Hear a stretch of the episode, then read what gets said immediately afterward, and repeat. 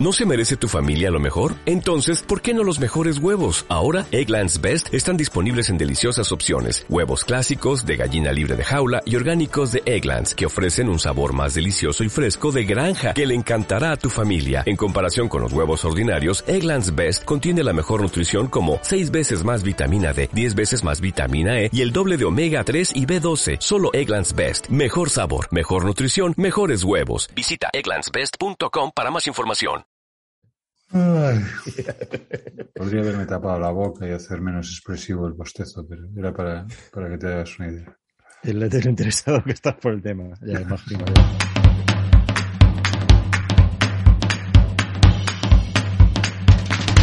Esto es BIMRAS. El podcast sobre BIM y tecnología aplicada a la construcción. El podcast que Chuck Norris nos atreve a escuchar. Mientras es el espacio en el que los días 1 y 15 de cada mes charlamos sobre BIM y tecnología en el sector de la construcción. Recuerda que acabado el episodio se abren las puertas de la comunidad Mientras Insiders, en la que puedes disfrutar del contenido que cada semana comparten los, los compañeros Insiders. Si te suscribes a Mientras Insiders, entrarás a formar parte de la comunidad de profesionales BIM más activa en español, siempre dispuesta a echar una mano, a ayudarte a descubrir las nuevas novedades del sector.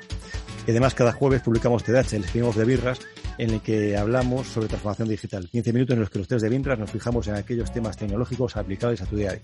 Los temas más desopilantes. Los más desopilantes y tormentosos. ¿Qué tal? Bueno, pues, pues hola, hola a todos. Mi nombre es Rafa Tenorio. Ajustate los auriculares, ponte una cerveza y sé bienvenido a Mientras Podcast. Y bienvenidos también a mis compañeros, los reyes de la escena BIM hispanohablante, Rogelio Tracing Carballo y Evelio from my module import greeting Sánchez. Dios. ¿Eh? ¿Cómo os quedáis? ¿Cómo os quedáis? Acojonado, me Yo me quedo, me quedo de piedra. Ah, Tenía que haberme leído el guion. ¿Por qué no me leí esta parte? My model import greeting. porque- Yo creo que esto no lo porque- vi cuando, por- leí. Esto, esto ha cambiado. Esto ha cambiado. Esto ha cambiado. Ha cambiado esto, un- ha cambiado. Eh, Esto ha cambiado en cuestión de. Que conste que a mí lo que, más, lo que más me ha llamado la atención es lo de hola chavales. Hola. Bueno, a ver. Tú no lo Que serás, pero los demás sí Benjamín del grupo. que, que tú. El Benjamín. El Benjamín es porque ya tiene forma de botella de champán pequeñita, ¿no? Chaparra y. Vale. más, pero... Vamos Pero al tema que si no se nos... Se nos La que eso de los Que, nos- que se nos juntan podcast. Vamos al tema. ¿Quieres un Bittercast? Bueno, pues nuestro avezado oyente, a buen seguro, habrá, nos habrá escuchado lo suficiente, lo suficiente como para saber que cada uno de nosotros tenemos nuestras filias y nuestras, fob- y nuestras fobias. Evelio es un IFC fanboy, Roger un Toma. Apple, De- un Apple de- hater, Definitivamente tenía que haberme leído el guion. Roger un Apple hater y yo un Blender zombie. Hombre, pero Y como soy yo- que tiene un iPad. Sí, Exactamente. Y, y- y no solo tiene un iPad, sino que tiene puntas para el lápiz del iPad, que eso ya Ya es digo, de, de- eso es de de, nota. es de nota.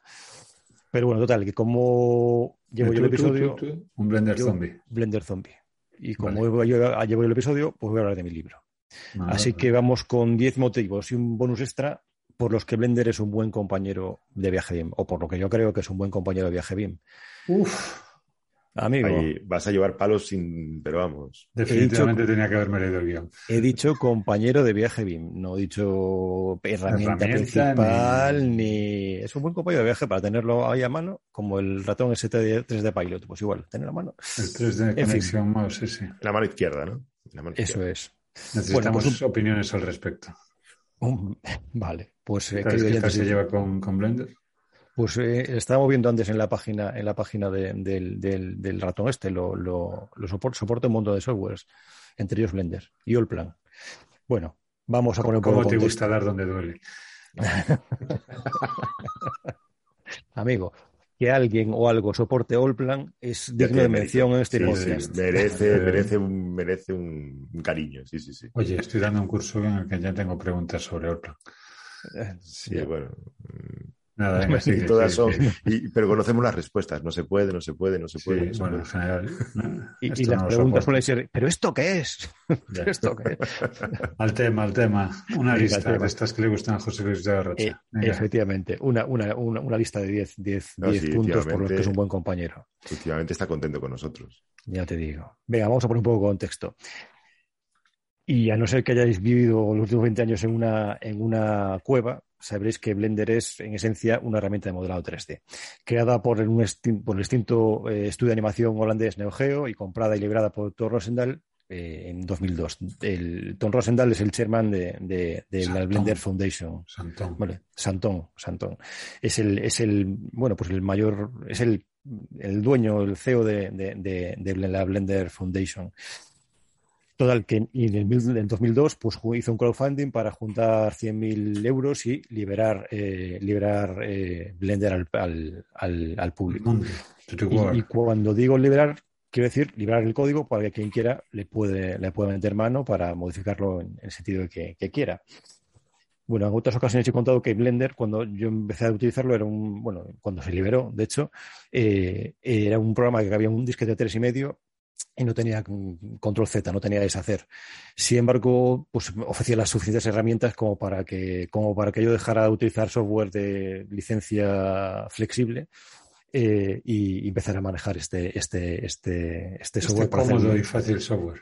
Em, efectivamente, para hacer mis, para hacer mis, mis pinitos en Yo que el hecho de no tener control Z seguro que aguzaba muchísimo tus habilidades. Y eso es lo que pongo en el siguiente párrafo del guion. Es que no tenía que haberme leído el, guion. Pues eso, al final, al final hacía de es que, Rogelio, no te rías. Es un guion que empieza con 10 razones por las que Blender es un buen compañero de viaje BIM a ver, pues era, eso era un hook, eso era un gancho, era para que te lo hubieses leído, porque efectivamente dices, bueno, hay 10. o sea, clickbait no era, ya te digo. Vale.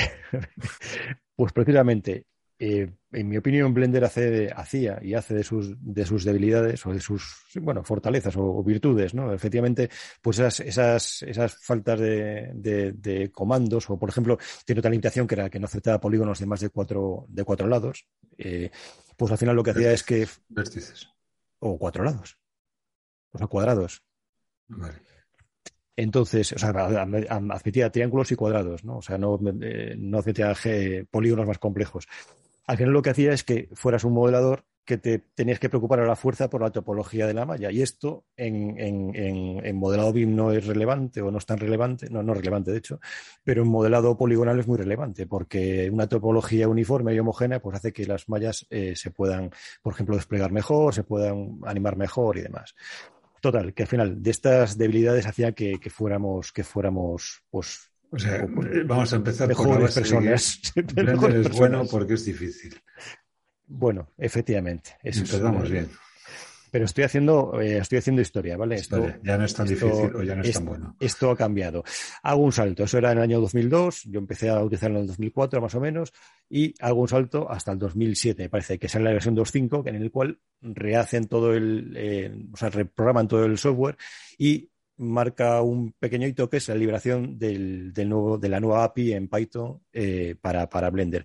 ¿Esto qué hace? Que bueno, que un montón de gente se pusiera a programar eh, pues add-ons, que son los plugins de Blender, para, para, para darle eh, pues funciones que Blender no trae de paquete, ¿no? Pues, modificadores.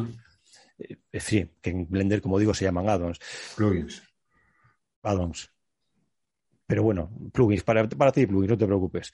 Total, que eso, empieza a abrir pues un mundo de, bueno, pues mucha gente creando add-ons para, para, para Blender y eh, casi se me escapa. casi se me escapa. Muy bien. Y pues nada, pues es lo que nos plantamos en 2010 más o menos, con un software modelado 3D con capacidad de extenderse a través, a través de programación de Python.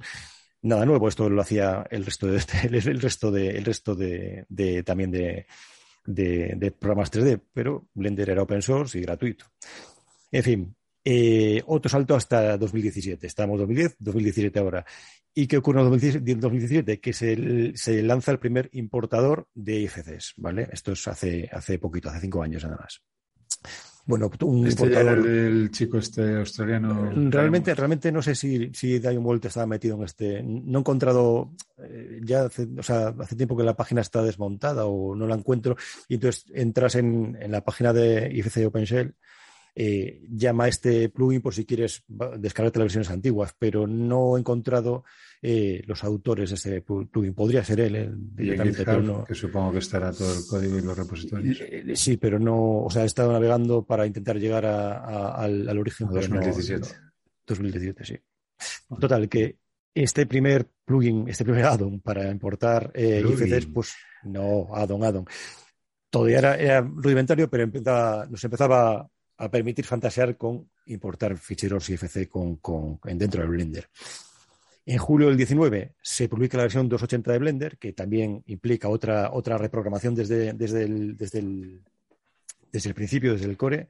Eh, y entre otras muchas cosas, lo que, lo que trae, bueno, aparte de un motor en tiempo real y demás, lo que trae es una, una, recomposición de la interfaz, o sea, una, sí, bueno, hicieron la interfaz para hacerlo más amable, mucho más accesible al público todo el mundo, menos, eh. menos Rogelio, está encantado, está encantado con la, interfaz de Blender. los cinco están maravillosa. Maravillosa. Bueno, efectivamente sigue siendo, sigue siendo una, una, curva de aprendizaje sigue siendo alta, o sea, empinada, quiero decir, pero como una pared vertical. Buscad en internet la versión 2.2 de Blender y la 2.8 comparada con 2.8 y veréis que hay un abismo de diferencia en, interfaz de usuario. Pero O sea, porque antes estábamos mal, que esté, porque antes estábamos peor, que estemos mal ahora es buena noticia. No, hombre, no estamos mal. Yo, eh, lo que es una, una interfaz, pues bueno, pues eh, muy espartana, pero no, espartana, pero, pero yo creo que está, está bastante bien. Ni los 300 pueden con ella. Total, que esto fue en el, en el 2019, pero desde antes, pues ya. Estamos llegando eh, al 2022. Estamos, estamos, estamos allí.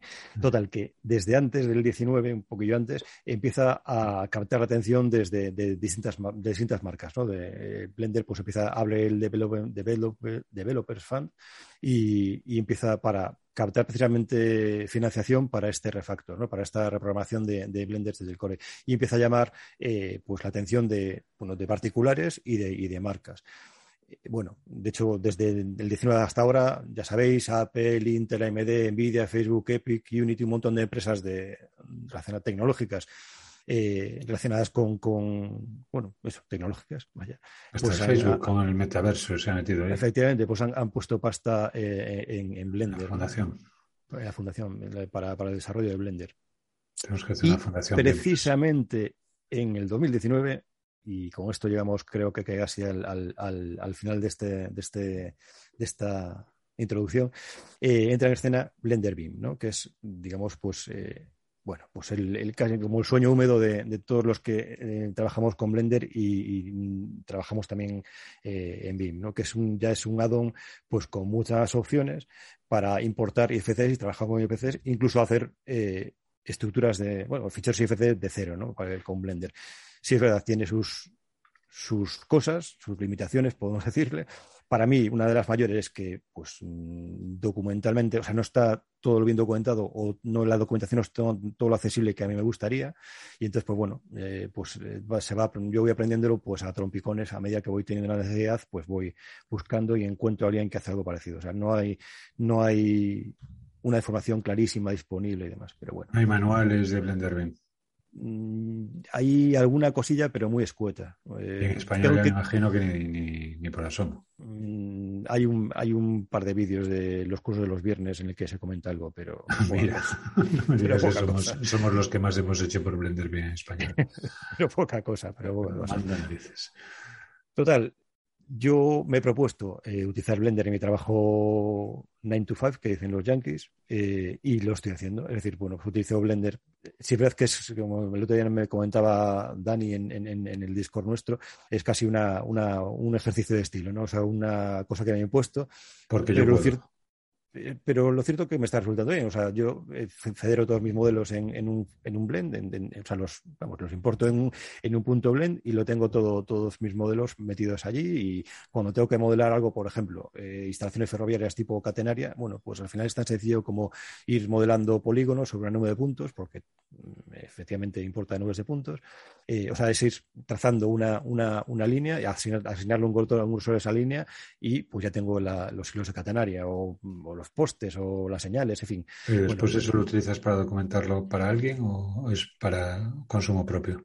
No, no, o sea, efectivamente lo, utilizamos. Yo, es, el, por ejemplo, el modelo de catenaria lo he modelado con Blender y lo he exportado a, IFC para, para compartirlo en nuestro, en nuestro CD y que quien quiera pueda, pueda utilizarlo, efectivamente, sí, sí. Qué bueno. Sí, y por supuesto no saben que viene de, de, Blender. Bueno, mis compañeros de despacho sí, porque soy muy pesado con el tema, pero, pero, pero el resto creo que no. ¿Dónde te dije la palabra? ¿Perdón? Aún te dirigen la palabra. Aún me dirigen la palabra. Aún me dirigen la palabra. ¿Están por encima o por debajo tuyo en el escalafón? Están por encima. Bueno, entonces tiene mérito.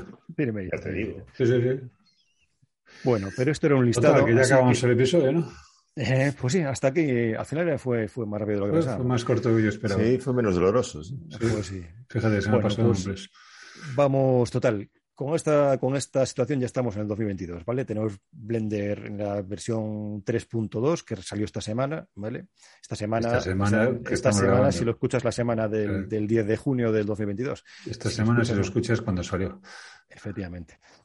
Eh, estamos en la versión 3.2, Blender Beam sigue desarrollándose, eh, Blender Beam ha sido objeto también de, una, de un Epic Mega Grant hace tiempo, hace, bueno, hace un año o menos de un año, es decir, que bueno, es, eh, y tiene un desarrollo pues eso, diario, como este, tanto, pues igual que el Blender, ¿no? Todos los días Una, puedes una cargarte- curiosidad al, Sí, al dígame. respecto. Dígame usted. Cuando has dicho que, que federas todos tus modelos en un único blend. em, yo recuerdo la primera, bueno, la primera, de las primeras aproximaciones a Blender Beam, que el proceso de importación, pars- eh, interpretación y, y generación de la geometría dentro de Blender se hacía, digamos, siendo generosos, un poquito largo. Sigue siendo No, eh, un dolor de huevos. eh, pues es una de las cosas que sí es verdad que los modelos que, con los que trabajamos, es decir, no, es mucho más rápido, ¿vale? Pero aquellos modelos con los que hicimos aquellas primeras pruebas con Enderbeam eran modelos de tecla que estaban hiper, eh, bueno, pues modelos de tecla, hiper, hiper detallados, ¿sabes? Y encima, sí es verdad que todos los nudos con todos los tornillos, tuercas y demás familia, eh, no los interpretaba con instancias, sino con modelos. eh, con... Entonces, bueno, Sí, la sí, cuestión es como que elementos únicos. Sí, entonces eso repercutía en que los tipos de carga eran muy, eran muy, muy largos. Vale, vale, vale. Estos modelos de la estación esta de Santiago son más ligeros que aquellos de tecla, claro, son, eh, están menos, menos detallados, no son de fabricación. No obstante, la carga es muy rápida, o sea, sí que es, es, es- es muy, muy, muy rápida. Pero bueno, vamos al, al turrón, con el listado de los 10 puntos estos por los que creo que es una buena herramienta, o para mí por lo menos es, una buena herramienta. Y la primera en la frente, que es que Blender es gratis. Gratis como en cerveza gratis. Puedes descargarlo, descargar Blender, utilizarlo de manera profesional sin necesidad de aflojar la mosca.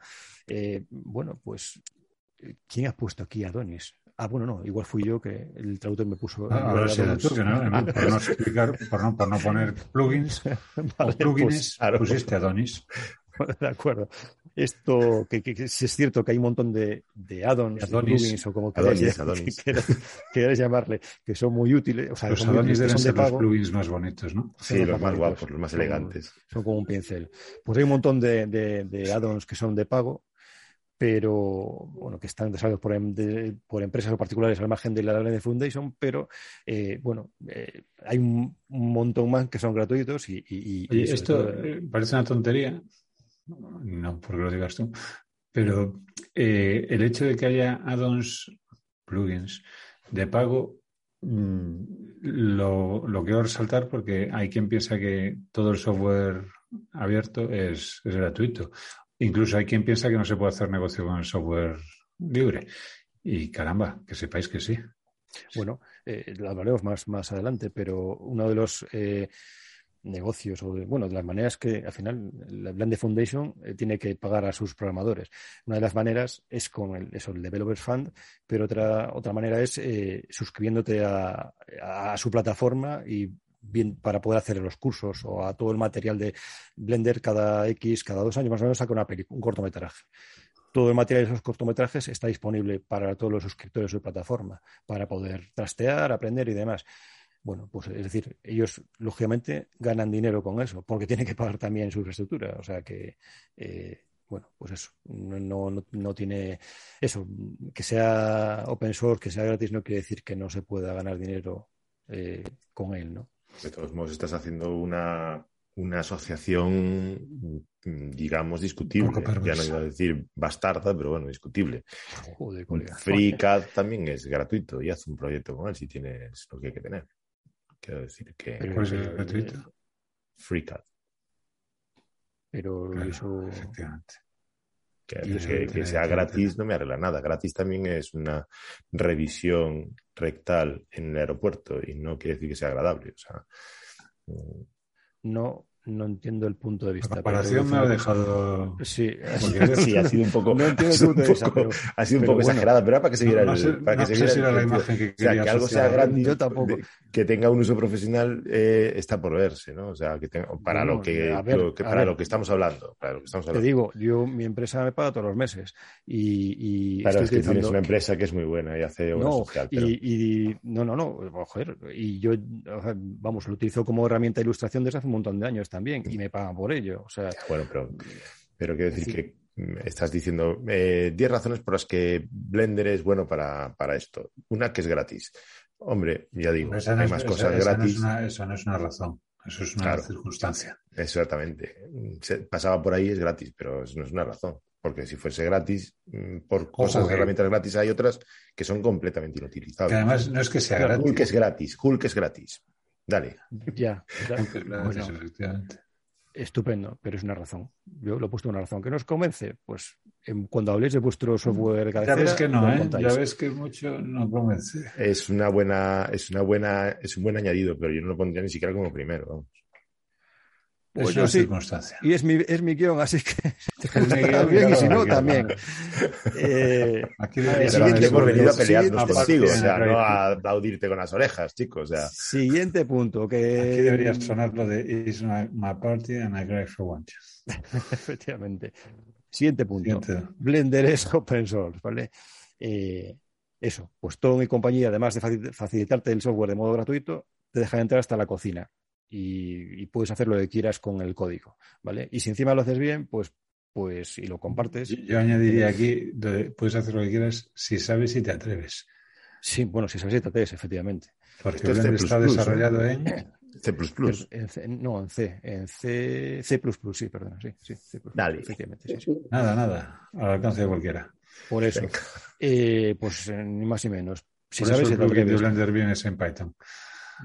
Pero bueno, la cosa es que está abierto para que, bueno, pues Sí, fíjate, sí. hay, sí, pero bueno, hay, for- hay forks de Blender para un montón de tareas, pues eso, para desarrollar videojuegos, para, hay uno de interiorismo, hay uno Blender for Artists que lo que hace es, no sé qué lo que hace porque no lo he probado, pero bueno, Pero hay uno que es. Blender for Artists. Incluso había un fork para autoedición, es decir, para maquetar eh, eh, documentos en Blender, que manda, esto hace muchos años, pero, pero, pero había uno de autoedición. O sea, de, bien. de- de éxito, de reconocido éxito de crítica y Sí, sí, público, sí. ¿no? O sea, Bueno, si escribo, chico. que es el software de autoedición de open source más, iba a decir conocido, más utilizado, le cuesta Bueno. hacerse conocido. Imagínate un fork de Blender que hace autoedición. Lo cierto es que está abierto para que cualquiera pueda colaborar. Y si eh, tienes los, eh, si tu desarrollo y es lo suficientemente interesante, te pasa como nuestro paisano Pablo Dobarro, que, que pues es de- un, desarrollador de Santiago de Compostela, que hasta hace unos meses era, era, era programador dentro de la Blender Foundation y todas las, las eh, mejoras del módulo de escultura, por ejemplo, eh, que tiene Blender desde hace tres años, pues son implementadas por este, por este chico de Santiago. Y ahora está, se ha lanzado a desarrollar eh, aplicaciones para, para iOS. El Cozy Blanket, no sé si os, si os sonará. Es Hemos decir, en Insiders. ¿perdona?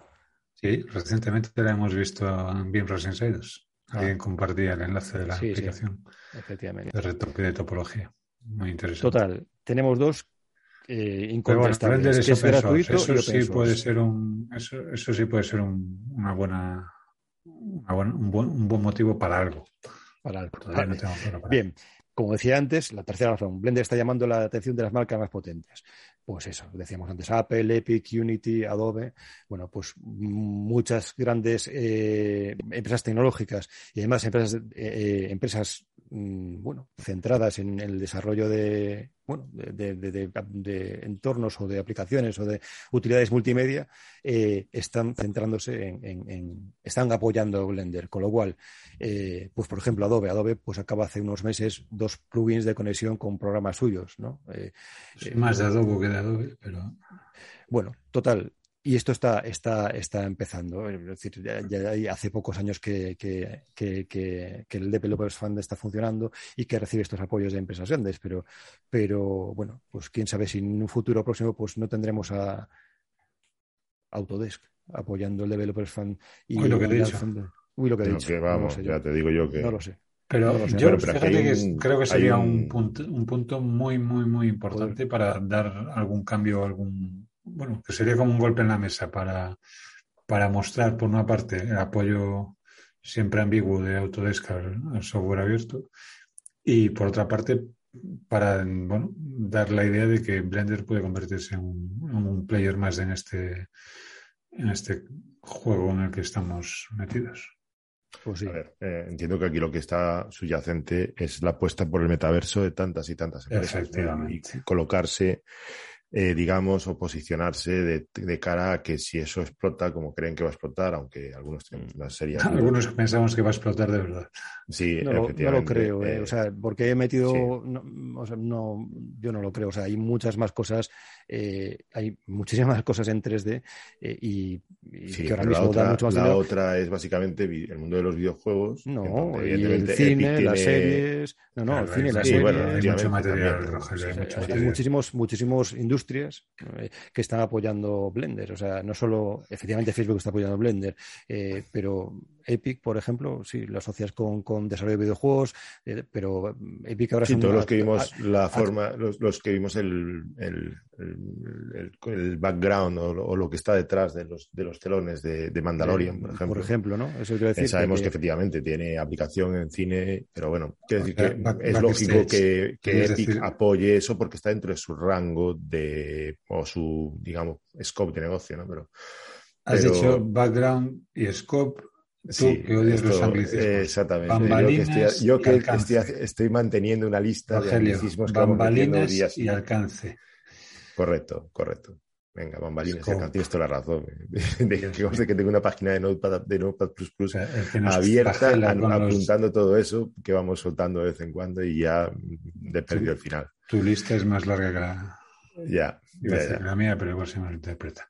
Pero bueno, quiero decir que que de, ese apoyo que está recibiendo Blender es pues porque evidentemente es necesario eh, crear una Por supuesto que es un ecosistema de desarrollo de, creadores de contenido para ese metaverso. Rogelio, pero ojalá que sea más interesado, porque eso ah, no, sí, sí, que, tiene, que tiene mm, razones para ser apoyado.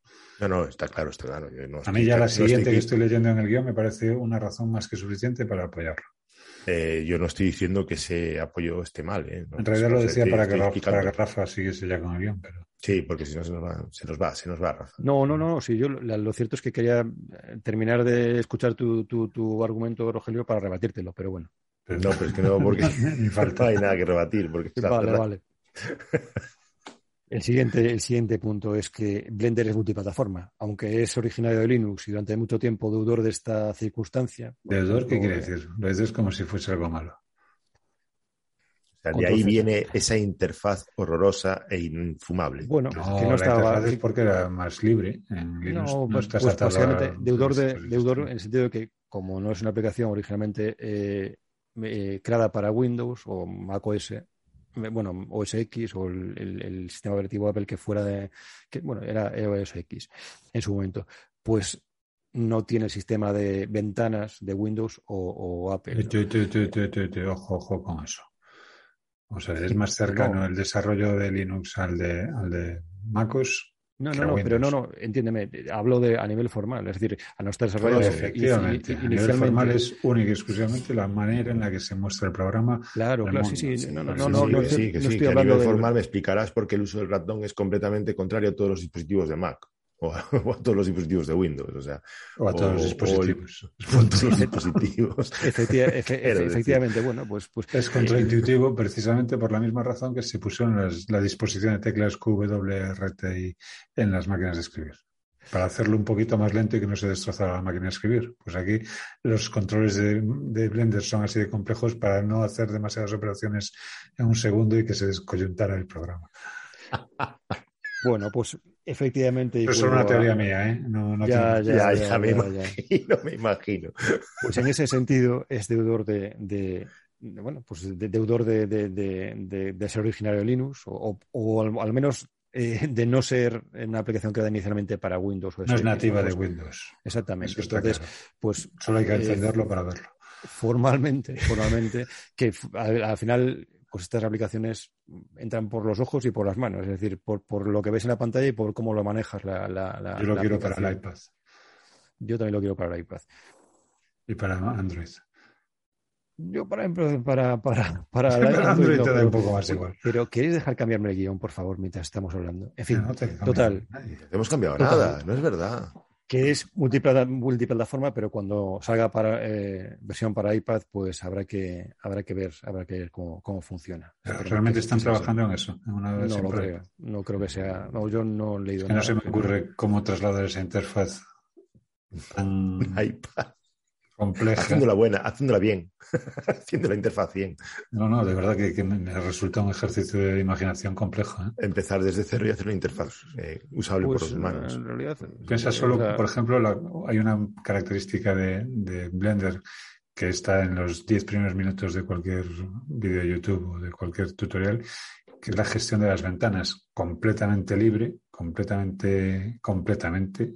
Es alucinante el cómo gestiona las ventanas pero realmente es un dolor de narices, porque en cuanto te despistas te, pierdes. Y no me imagino yo esa gestión de ventanas tan rara en, un iPad.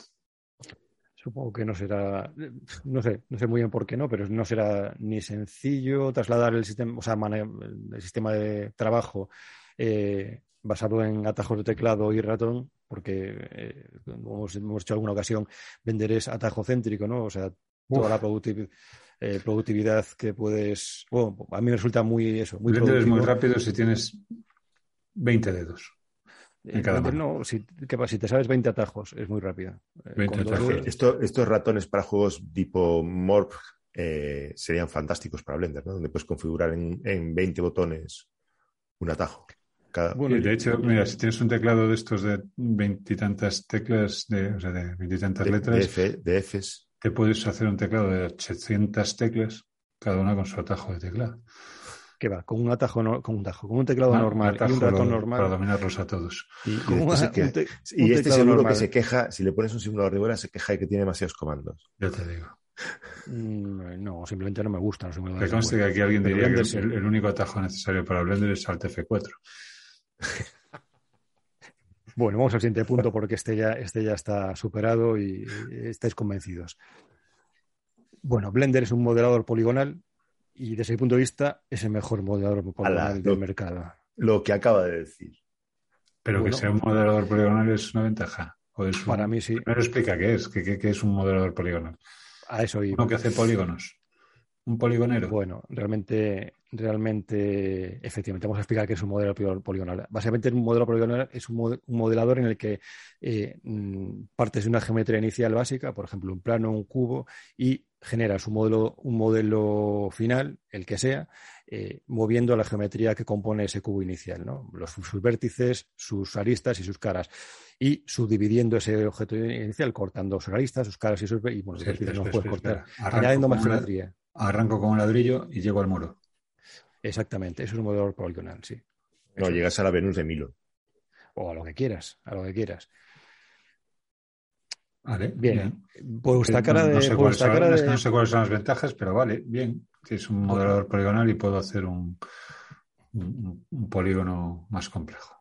Bueno, efectivamente, vuestras caras de incredulidad me, hacen ver que pensáis que puede ser poco útil, pero al fin y al cabo el, modelo poligonal es el, es, el, origen de todo el modelado que, utilizamos día a día. No, no, no, no habría, sin este poligonal, poligonal no habría herramienta barandilla en Revit, ¿vale? Es decir, al fin y al cabo las herramientas que automatizan tareas en cualquier modelador BIM, pues eso, automatizan tareas que tienen su base modelado poligonal, ¿vale? Es decir, un muro de un muro de sí sí no pongas esa cara porque sí claro que sí.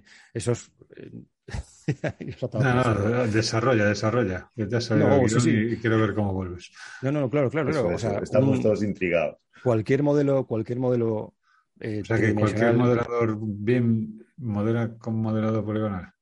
No no no modela con ah. modelado paramétrico pero lo convierte en una malla poligonal o sea, para lo que eh, para su representación. para el final. ¿eh? ah, vale, para su representación. O sea, lo que yo veo es un modelo poligonal.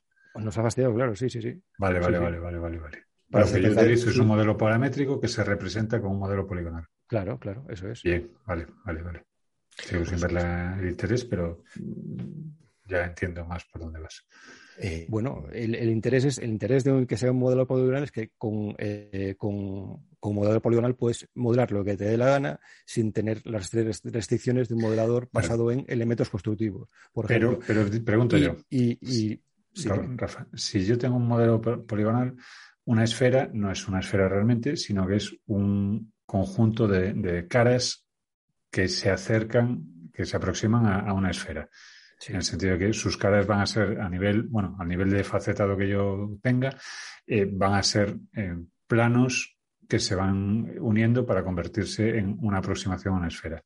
Cuando yo resto ese modelo poligonal de una esfera de un cubo que puede ser, o de un paralelepípedo que puede ser un muro, si tengo un modelo paramétrico, lo que tengo ahí es una resta de una esfera sobre un eh, paralelepípedo, que da pues una superficie curva en el, encuentro y, listo. Cuando tengo un modelo poligonal, no hay esa superficie curva, ¿no? Sí, claro que sí. o sea, mantiene, mantiene la, relación paramétrica de los elementos. Mantiene la relación paramétrica de los elementos. ¿Te refieres si es una operación no destructiva y puedes volver al inicio? Sí, yo, sí. Vamos a ver si es una pura representación o es también, o, necesariamente va a pasar por la, por la geometría facetada o sea, el resultado final es geometría facetada, pero tú puedes volver al origen de esa operación. Bien, pero yo el resultado final puedo computarlo con la precisión matemática de ese, del que de origen. Mm, Imagínate que le restas una, una, esfera, pero le dices, esto solo tiene ocho polígonos. Claro. Entonces, la, la, cantidad de volumen quitada es menor que si fuese la esfera. la aproximación al, resultado real eh, será más, más preciso, más cercano, cuanto más facetado esté el elemento, ¿no? Sí, claro. Vale, bueno, en fin, que, hay, un, hay, hay un riesgo de Vamos, vamos, vamos a lo importante porque eso, eso sería entrar en temas de integrales y tampoco tiene un sentido que vayamos a matemáticas. No, tenemos en temas integrales, sin el problema. Tenemos Pero yo quiero volver, yo quiero, yo quiero, o sea, yo quiero que esto quede claro. Para ti, Blender es el mejor poligonal, eh, el modelador poligonal del mercado. ¿Vale? Sí, sí, Y ahora coges y se lo repites a todos los de Rhino. ¿A los de qué? A los de Rhino pero Rhino, Rhino, no es poligonal. No hablamos Rhino no es poligonal, es, es basado en, en URBS, en, ¿sabes? No es, no es poligonal, es otro tipo de otro tipo de. de... Pero también hace, también modelado poligonal. Estás, no, no, no, no, comparando dos cosas distintas. No, no, no, no, no, es modelado con URBS, eh, rinoceros. ¿Y es, hace modelado poligonal o no? Que no. Que no, que no, que son URBS. Son, pues, ¿No? no, tienen polígonos, no, no. ¿No? Por cierto, Blender también tiene. espera, no. Vale, vale, perfecto, perfecto. Perfecto, entonces me, me la envaino y me vuelvo para mi casa. A ver, ya está. no, no, yo te digo, es, eh, o sea, lógicamente no soy, no soy objetivo en este punto. Es el mejor modelador poligonal y mm, aunque solo sea por cubrir mi, mi cuota de ignorancia de hoy, eh, ¿cuáles más son los que están entrando en Liza? Pues mira, yo he trabajado mucho con Studio Max, eh, con Silo, he trabajado con... Forum Z, ¿no? ZBrush. No, fue Z no, con ZBrush tampoco, pero ZBrush no es un modelador poligonal, es un programa de escultura, aunque trabajas con polígonos, pero es, es eh, no es modelado, es escultura. Es Te ha faltado decirte ignorante.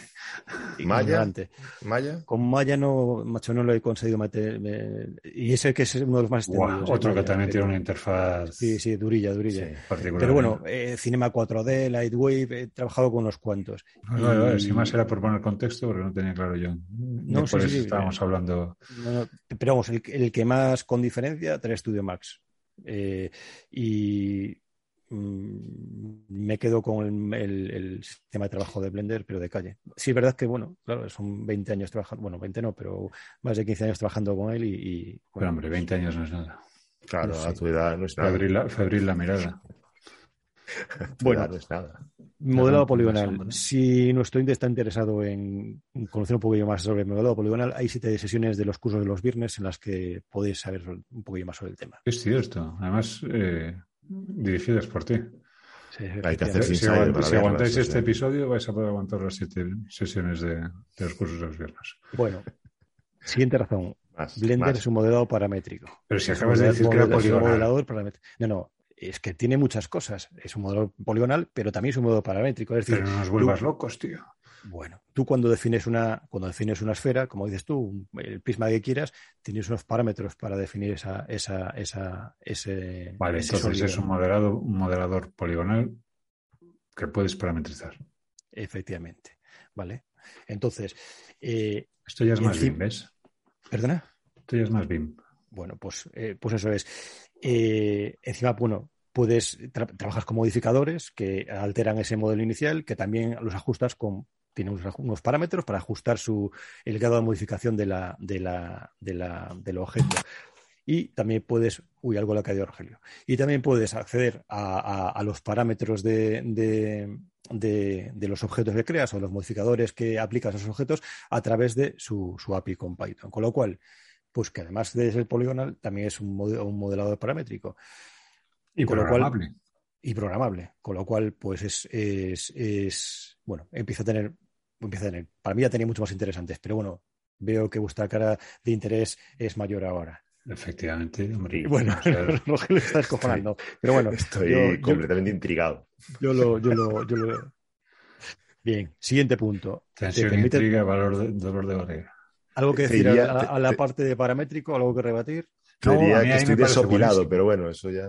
Me parece buenísimo lo de que sea paramétrico y sobre todo una cuestión que comentas de, esos modificadores que entiendo que hacen que sean modificaciones no destructivas. Exactamente. Eh, FreeCAD hace exactamente eso y no lo quiero ver ni en pintura. O sea que como pues en, tu programa en, en, tu programa monográfico sobre FreeCAD nos lo explicas. Majete. No vas a tener no, amigo, amigo, amigo, No vas a tener esa Qué fácil es criticar.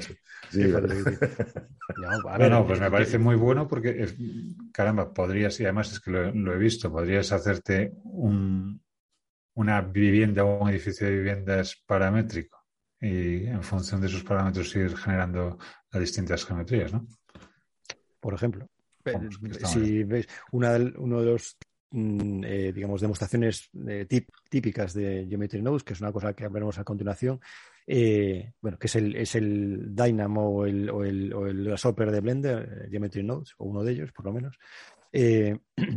un ejemplo prototípico es especialmente eso, un edificio paramétrico que controlas con, bueno, que está generado con, con un árbol de nodos y que controlas todos los parámetros de, ese edificio.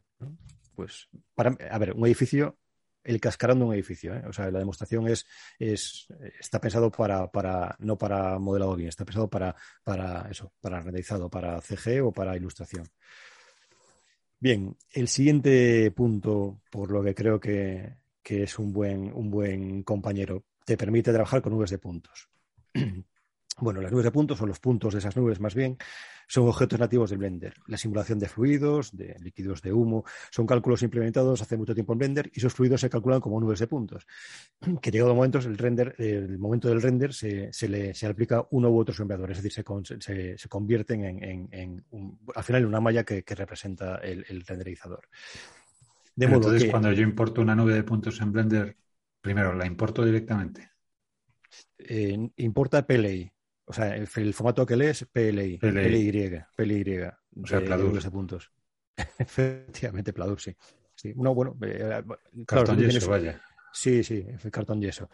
Si tienes una nube en E57 o en otro formato, pues tienes que pasar por a PLI. A PLI, efectivamente, sí. Y, pero, bueno, el PLI no es un formato de malla. No, es un formato, es un formato, no, no, te da coordenadas y valores RGB. Eh, bueno, depende de lo que es la, la, la configuración ¿no? de, la exploración, pero son coordenadas del punto y valores RGB. X y Z RGB. Eso es, sí. Entonces, tú puedes, tú puedes eh, bueno, pues eso, importar una nube de puntos y trabajar sobre ella con las herramientas de snapping que tiene, que tiene, que tiene Blender, pues por ejemplo, pues eh, puedes. ¿Y qué tal se, se, mueve con nubes de millones de puntos? Pues se mueve bastante bien. Eh, el motor en tiempo real, Libby, de, Blender, es eh, eso, pues está programado para mover, especialmente para las, para las herramientas de escultura que mueven millones de, polígonos en tiempo real, pues digamos que está muy, muy optimizado. Y las nubes de puntos, aunque se calculan y representan de modo muy distinto, pues eh, lo cierto es que permite, permite moverlas y editarlas eh, muy, muy fácil, o sea, muy, muy fluido. Lo, comento porque para el que no lo sepa, una tarjeta gráfica está mucho más preparada mm. para mover polígonos que para mover puntos.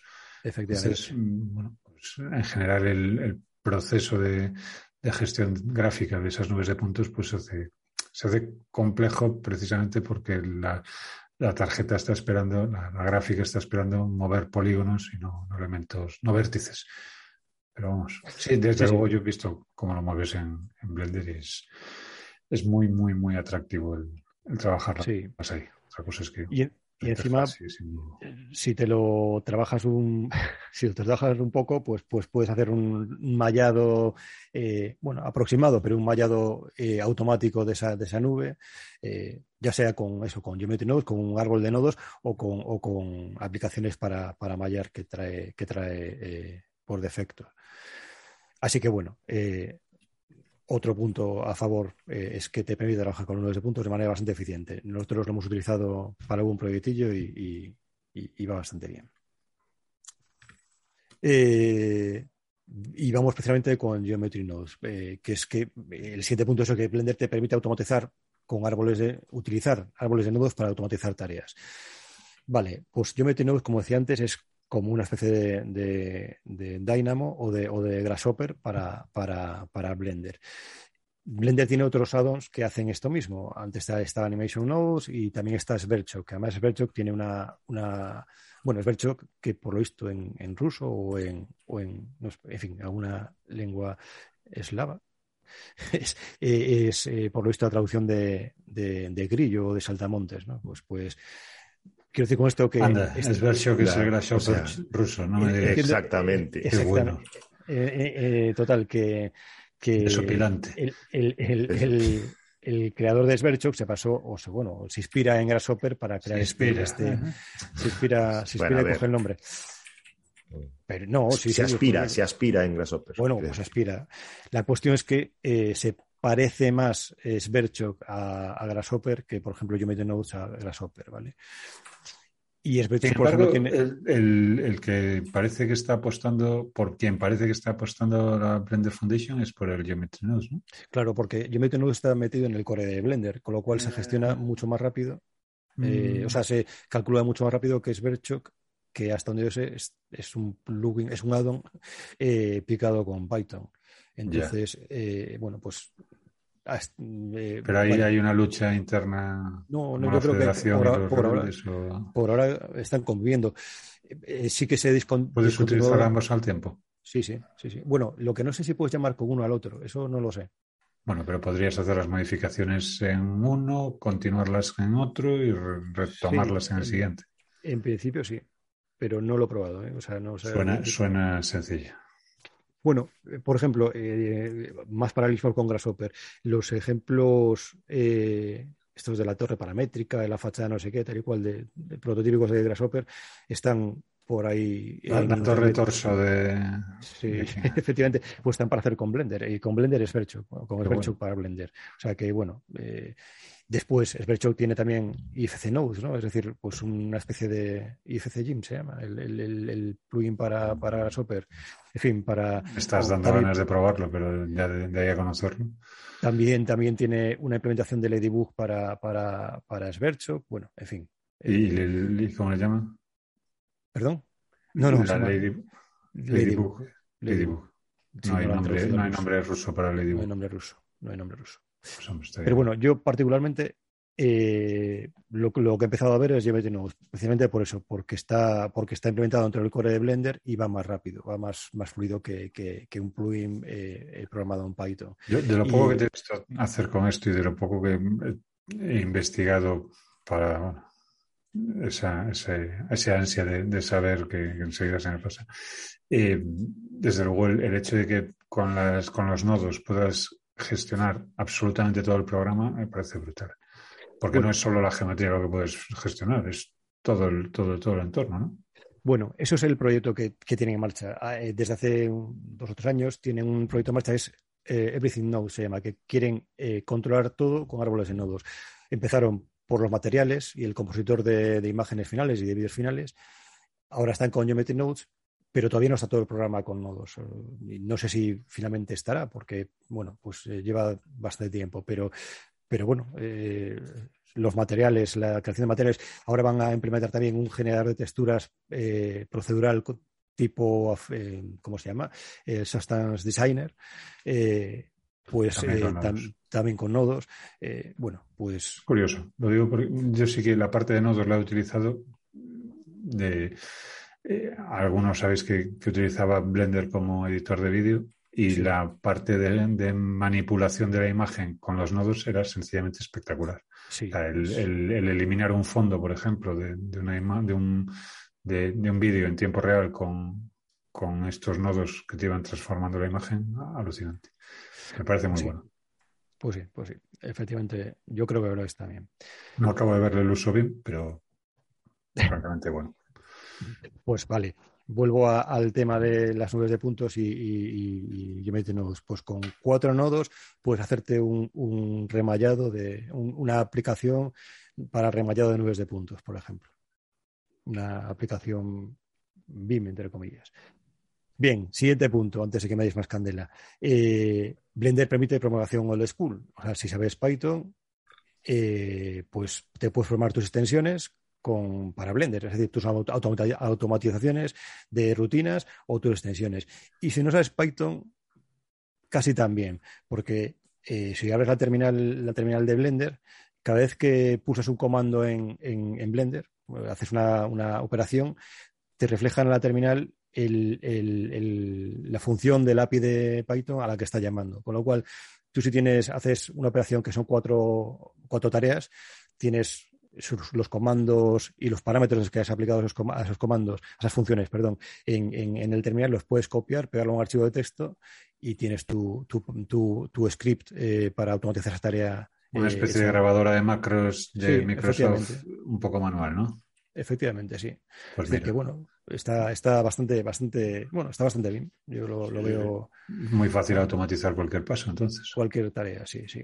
Bueno, ya después será cosa de ver cómo interactúas con, esos, con esos comandos, pero bueno, está claro que, es un, avance.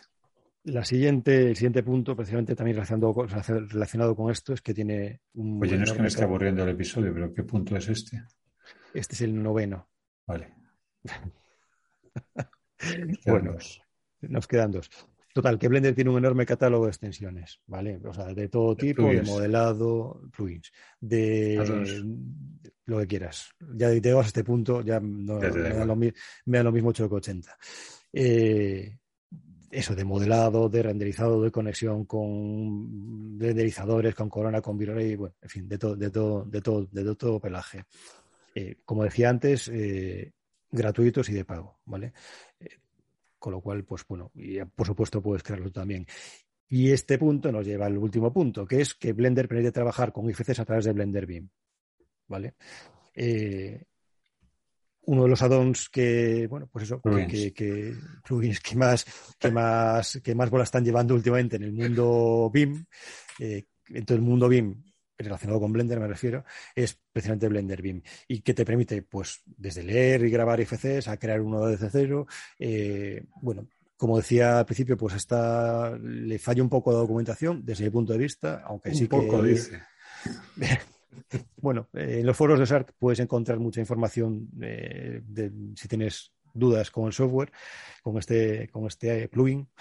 Y, pero oye, eh, pues es, es, una, ya te digo, una de las, eh, eh, bueno, pues eh, digamos que plasma uno de los sueños que o sea, de yo tenía con esto. Diez razones por las que Blender es un buen compañero de viaje BIM, llegamos a la que de verdad es una razón. A la, que tiene relevancia, que es la de Blender BIM. Está bien esta estructura. De, vamos a la única para el final, para, para que se escuche todo el episodio. Igual nadie nos lo ha dicho nunca, pero sois un poco cabrones. Eh, sí, ya, bueno, no lo había habido muchas veces, pero, pero venga, admito la crítica, siempre que sea constructiva como esta.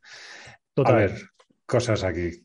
O bueno, no sé. no, no, no, no, el, episodio es tuyo, o sea, que dale. a ver. Le falta, le falta, bueno, le falta. Estoy como para, estoy yo como para exigir, pero desde mi punto de vista le falta un punto de documentación, de usabilidad, de desarrollo. De usabilidad, ¿Cómo sacas un plano de ahí? No, no, hablo, ahora, ahora hablo del plugin. De, Blender, o sea, dentro de, Blender es todavía menos usable. No me malinterpretes. Es todavía pero sí, menos. pero no, efectivamente, tienes que interpretarlo tal cual lo ha dicho. O sea, dentro de Blender todavía es menos usable. De saber dónde están las cosas. De saber dónde están las cosas. Vale, o sea, documentación. Y de que, sí, básicamente documentación. Claro, porque si no sé dónde están, porque no las encuentro, o porque están escondidas aún. Pero... Y saber cómo funcionan esas cosas. Por ejemplo, el, traerte una malla de suposición en el, en, o sea, eh, global al origen de coordenadas. Hasta que probé 50 veces, pues no fui capaz de hacerlo. A la 50 lo conseguí, pero efectivamente está muy guay. O sea, me puedo traer un objeto, un, modelo que está en una posición del espacio determinada al, origen de coordenadas para trabajar con no me que puedes mover un objeto en el espacio. Pero con dificultad. y al final de tu, un modelador que permite mover objetos en el espacio. Sí, bueno, esto me lo dices después cuando hablas de los puntos de replanteo de unos y otros software. Bueno, en fin. Eh, solo, por preguntar, Rafa, ¿esto es el mismo Blender Beam del que tú has dicho que hay que asignarle la categoría IFC a cada uno de los elementos que importas a mano? No, que puedes hacerlo. No, que puedes, ah, hacerlo. puedes hacerlo. No se importa, caramba, se asigna, se asigna directamente. Tú sí, no, no, tú si creas, si creas un objeto, le asignas categoría, le asignas una clasificación. Pero si le traes el IFC, ya trae sus, sus cosas en sus Claro, claro, claro. o sea, no, pero sí. Lee, lee, el IFC, lee el IFC con toda su estructura. Eh, una, una, cuestión ahí que a mí me, me, ha comido bastante la cabeza eh, cada vez que, que me he enfrentado con esto. Cuando yo leo el IFC, en Blender, lo que estoy leyendo es una interpretación, lo que estoy obteniendo es una interpretación geométrica de ese IFC, que se define, bueno, pues como, como sea. En el caso, por ejemplo, de una, de una viga de sección, pues, doble T, se importa un, una descripción que dice, esto es una viga doble T, un IFC BIM que tiene este perfil, la geometría se define con un perfil y un recorrido y eh, mide tanto. Cuando yo, y esto es un, software, se importa en un software que has dicho eh, que es un moderador poligonal. Con lo cual, yo esa definición paramétrica, que es perfil, recorrido y distancia, la convierto en una serie de polígonos que, se que son ya esa geometría finalista. Cuando yo reexporto ese, ese IFC o cuando guardo ese IFC, esta geometría interpretada se, se devuelve para ser interpretado se devuelve como geometría explícita. Los famosos BREP. Y lo digo por lo que supone de abrir un IFC en Blender y guardarlo con, ese, con esa mm, eh, sencilla operación estaría generando una, geometría distinta a la del IFC original. Pues es que... O que hacer la pregunta retórica porque sabe la respuesta. No, no, básicamente no, no, sé, es, que, tampoco mira que sería sencillo averiguarla, pero no lo, no, lo, no lo he probado, pero mira, lo probaré. pues claro, tú, importas, importas, importas, no tú, pero vamos, la, el software importa. Y lo, que, lo que tienes es, lo que gestionas es un modelo eh, punto blend. Pero después, cuando generas el IFC correspondiente, todo eso tendrá que, derivarse eh, con algún tipo de geometría que, que, a ver, en un modelo pequeñito, pues tampoco tiene mayor trascendencia, pero claro, un modelo poligonizado. Eh, menudo palabra, poligonizar. Sí, sí, brillante. Efectivamente, un modelo de polígonos generado a partir de una, geometría más descriptiva que explícita, pues puede suponer un importante volumen de datos. Ya te digo, yo lo desconozco. Metemos la respuesta, pero ya, me, ya, me, ya me, me, ha sorprendido en otras ocasiones, así que lo, lo, investigaré, la verdad. yo, solo para que me aclares, porque mi relación con Blender ha sido la de abrirlo, espantarme, quedarme horrorizado y volver a cerrarlo. Una vez eh, superado la parálisis inicial. Exacto. buscar dónde coño se cierra, porque. Alt F4, el único atajo que Rogelio conoce. Mayúsculas, control, escape y cerrarlo en el administrador de tareas. Eh, la pregunta del millón. Eh, claro, esto es un modelador. No, lo de documentar información de un modelo. Espera, espera, espera, espera. ¿Qué, entiendes por documentar? Puedes sacar planimetría, sacar con planificación, todas esas cosas. con el Geometry Nodes entiendo que toda la información que tienes en el, en el IFC que has importado en Blender la puedes eh, gestionar. Me refiero si a lo que, quieres sacar planos es otra historia. Claro, yo me refiero a lo que haces con el plan cuando montas un proyecto, ¿no? Con Archicad con Revit. Pues precisamente, me alegra me esa, esa pregunta. Me alegra que me haga usted esa pregunta. El, el software al que usted se refiere. Leía hace poco un post de Diamond, precisamente, y que decía una cosa que de las muchas que desconozco sobre muchos temas, pero en este caso era el IFC. Eh, y es que en el IFC eh, viene implementado, eh, viene implementado, bueno, descrito más bien, digamos, las opciones de representación de, ese, de, ese, de representación en plano de cada uno de los objetos. Esto me lleva a que efectivamente Blender Beam te permite representar los objetos en plano, o sea, sacar planos de esos objetos y exportarlos como SVG. ¿Vale?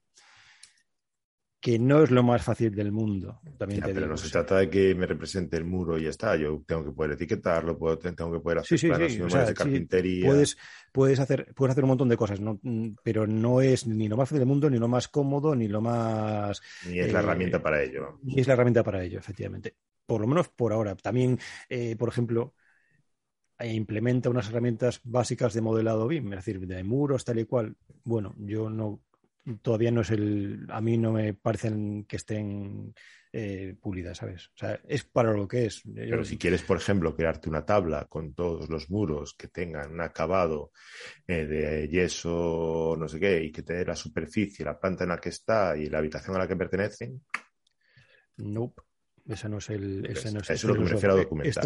esto no es el software, no por lo menos no, a ver, por lo menos yo no lo sé utilizar de esa manera. No, te digo que no se pueda porque te digo que es, eh, o sea, tiene muchas cosas Blender Beam y, la documentación, pues yo no he encontrado toda la que quisiera y no sé si, si eso lo hace, la verdad, la verdad.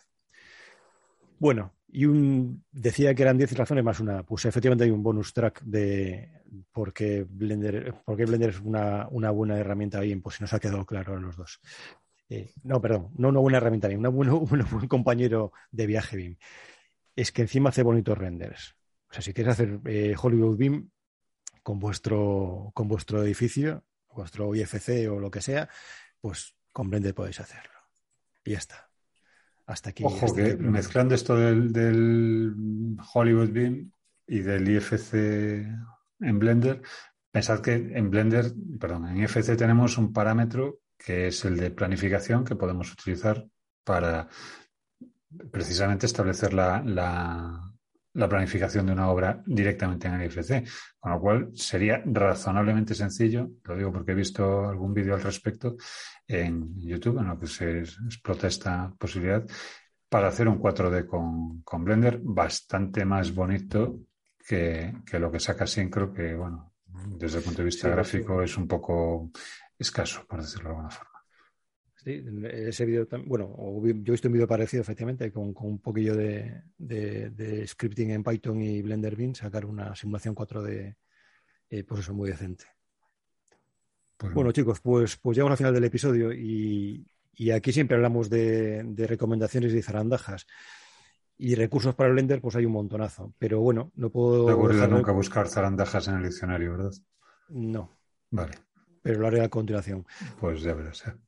Eh, recursos para Blender, como digo, hay un montón, pero no puedo dejar de, recomendar el curso de iniciación a Blender de, Oliver Villar. De, bueno, pues yo esperaba que dijeses el nuestro, el de los cursos de los viernes. A continuación, a continuación. Vale, vale. pero bueno, Oliver, porque es, Oliver es, un amiguete, que si no. Es amiguete y es gallego con nosotros y amiguete, y además que el tío Frank lo hace francamente bien. Y sí, que es muy este bueno, este, este curso está muy, muy bien. en fin, está muy bien. Efectivamente, nosotros tenemos un, siete lecciones de modelado poligonal con Blender en los cursos de los viernes también. Con relación a Blender Beam y OpenBeam en general, bueno, en general no. En fin, con, relación a Blender Beam, pues los foros de OSARC tienen mm, bastante documentación sobre el tema, aunque no toda la que, la que, o por lo menos a mí me resulta un poco farragoso encontrar la información que quiero en el momento adecuado. Ojo, que lo dice alguien que trabaja con Blender. Sí, no, no, de Blender Beam estoy hablando. Sí, sí, sí, pero bueno, digo que, te resulta farragoso a ti, que estás acostumbrado a la interfaz de Blender, ya pone un límite un poco, poco alto. Y por último, recomiendo los cursos, los propios cursos de la Fundación Blender, de, la Blender Foundation, ya sean los que están eh, abiertos al público en YouTube eh, eh, o como los, los, los, de, los que sacan para los que estamos suscritos al, al Developers Fund, que por 9 euros al mes puede ser eso, pues pertenecer al Developers Fund y... ¿Cursos para iniciación o cursos...? Hay de todo, hay, o sea, hay cursos de iniciación, efectivamente, pues, y después, yo por ejemplo estoy ahora con uno de, de Jamie Tenemos, acaban de sacarlo la semana pasada. Eh, entonces, si lo escuchas dentro de dos años, pues lo sacaron hace dos años y una semana. Eh, y está, está muy, muy bien, la verdad. Eh, explican, por ejemplo, Jamie Tenemos desde, desde, desde la base y bueno, está muy bien. Y nada, señores. pues yo no pues sé, pero vosotros, yo me quedo con ganas de hacer un, un episodio específico sobre Blender Bean, así que habrá que investigar. Habrá que darle. O llamar al señor Mult este, a ver si habla con Exactamente, llamamos al señor Mult. No se va a poder resistir. Le haremos una oferta que no se pueda resistir. Lo que vale. es que tiene un encaje eh, como ese. Eh, bueno, esto no es antípodas. Tiene un encaje antípoda. Habrá que ver cómo quedamos. Eh... Pues a medio camino. Claro, pues en Egipto, por ahí. En Egipto. Pues sí, sería, sería un buen episodio, la verdad, con, con, con Diane Mult hablándonos de Blender. Además, podríamos grabarlo en días distintos porque él estaría en un horario que permitiría ah, que ostras, en un día y nosotros en otro. Y en inglés. En inglés, ostras, eso, puede ser eso, puede ser muchas risas. eso, amigos, si, si, estáis por la labor de escucharnos una entrevista en inglés a Mult, encantadísimos de, de, recibir vuestras peticiones, imploros y demás. Yo me pues descojo, pues llega, llega al final eh, del episodio. Iba a decir que muchas gracias por aguantarme, pero creo que. Creo que las merecemos sobradamente. Sí, sí, creo, merecemos, creo que, hacemos, ¿eh? creo que ha sido un ten con ten. Eh, solo, solo, por poner un, una pega al episodio, creo que podrías haberlo grabado con la camiseta de la Blender Foundation. Sí, la verdad es que sí, pero he preferido grabarla con la de Chuck Norris. Bueno, ha salido un poco monotemático, ¿no? agradecemos que te hayas puesto camiseta de todas formas para grabar. Claro, claro. Bueno, pues muchas gracias por, por, por aguantar este, este reportaje de Blender y muchas gracias querido oyente a ti por también por lo mismo por aguantar este este este reportaje de Blender. Espero que estos dos personajes no te hayan quitado las ganas de probar Blender danos like, danos like. Pero pero bueno, yo no, no puedo dejar de recomendarlo. Y si te ha gustado el episodio, pues danos like, estrellita o lo que tenga tu, tu reproductor de, de, podcast. Por cierto, que si quieres acceder a la mejor comunidad en español, hazte Vibras Insider. Allí podrás colgarte con los más destacados perfiles del sector. Y además podrás acceder a todas las sesiones de los cursos de los viernes, curso de Blender incluido, y tendrás descuentos para los cursos específicos de la prestigiosa Vibras Academy. ¿Cómo? Tenemos nombre. Toma ya. Estamos a punto de comenzar uno sobre Unreal Engine y tenemos otros dos en cartera, otros dos o tres en cartera para este, para de este año 2022. Bueno, algo, algo hay por ahí. Pues nada, un saludo y hasta el próximo episodio de Mientras Podcast, el podcast sobre bien que Chuck Norris nos atreve a escuchar.